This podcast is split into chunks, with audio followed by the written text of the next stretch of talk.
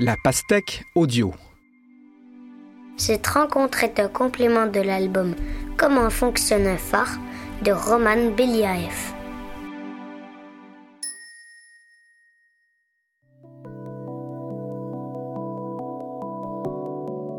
Je me nomme Jean Cloutier, je suis euh, capitaine au long cours et pilote d'un navire sur euh, le, fleuve, sur le Bas-Saint-Laurent. Et euh, je suis en charge depuis plus d'une vingtaine d'années du phare de l'île Verte, le plus vieux phare au Québec et le deuxième plus vieux phare au Canada, toujours en fonction.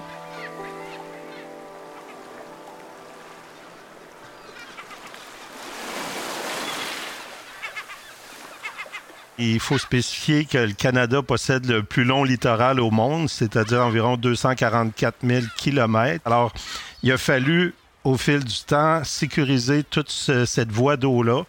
Puis c'est pour ça qu'ils ont construit des centaines de phares ici au Canada. Sur le Saint-Laurent, les phares, tu en as toujours au moins deux de visibles. Un phare, c'est une lumière qui s'adresse au navigateur, puis on l'installe le plus haut possible pour qu'il nous voit le plus loin possible. Et cette lumière a deux fonctions. Premièrement, d'annoncer un danger parce que la lumière est installée soit sur une pointe rocheuse ou sur une île. Et la deuxième, euh, ça permet de prendre des positions pour le navigateur.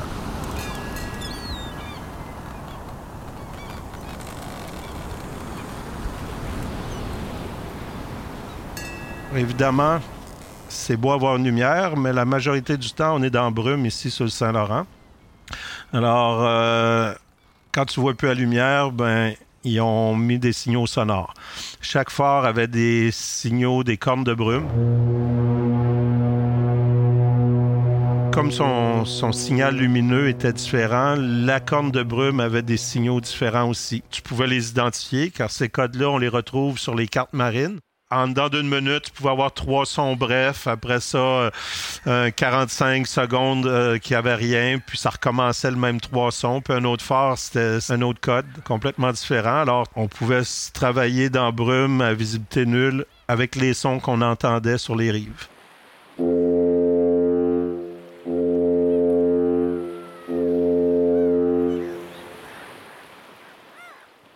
Au début, les, premiers, signaux de brume qu'on a eu sur le Saint-Laurent, c'est des canons.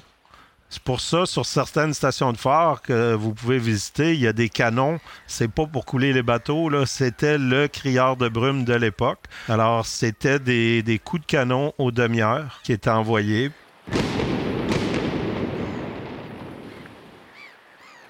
Puis à la fin des années 1800, euh, ça a été changé, ça, puis ils ont installé un système, ça s'appelle une brimballe. Une brimballe, c'est un peu, on voit la pêche là, sur la glace, là, une petite perche qui, relève là, quand on attrape un poisson. C'est le même principe, excepté qu'il y avait comme un bâton de dynamite au bout de la perche. Alors le gardien installait son bâton de dynamite, remontait la perche airs, collectait les fils, puis il n'y avait pas d'électricité dans à cette époque-là. Alors c'est un peu comme on voit les films de cowboy là, avec euh, le petit détonateur. Alors il faisait sauter des cartouches de dynamite dans les airs comme ça à toutes les 15 minutes.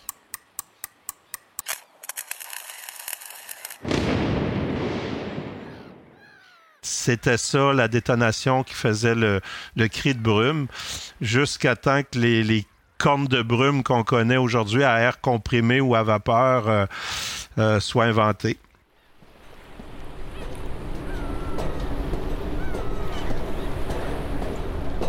Le métier de gardien de phare, évidemment, c'était d'entretenir la lumière tous les soirs, il devait allumer la lumière au coucher du soleil, la superviser toute la nuit, évidemment, s'assurer que la lumière était toujours à son maximum d'intensité.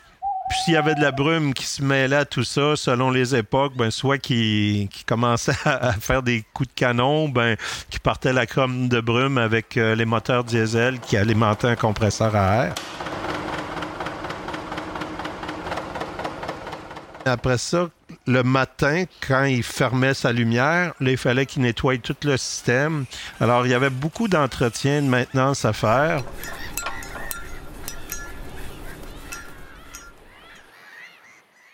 Il vivait euh, une maison qui était attenante au phare et euh, il y avait sa famille avec lui. La plupart des phares sont sur des îles, donc le ravitaillement, il fallait qu'il aille s'approvisionner euh, sur la terre ferme euh, en nourriture. souvent, c'était en canot à glace. Aujourd'hui, les canots à glace, c'est un sport, mais à l'époque, c'était une nécessité souvent associé à une urgence. S'il y avait une urgence sur une île, que ce soit en mars ou en décembre, il partait en canot à glace.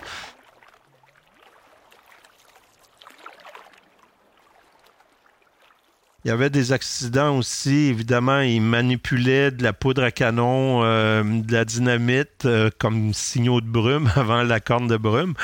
Là aussi, il y a eu quelques accidents d'explosion. C'était un métier très dangereux.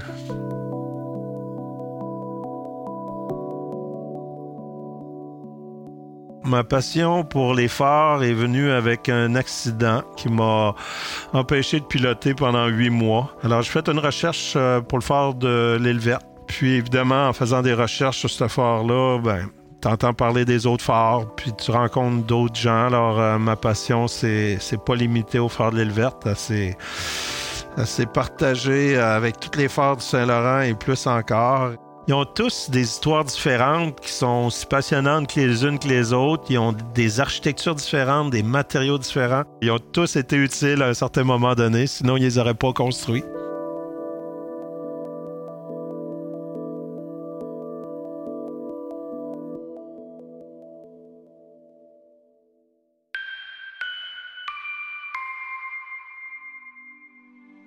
Une production La Puce à l'oreille pour les éditions de la Pastèque avec le soutien de Patrimoine Canada et de la SODEC. Réalisation sonore et rencontre menée par Fred II. Merci à Jean Cloutier pour ses histoires de fleuves et de phares.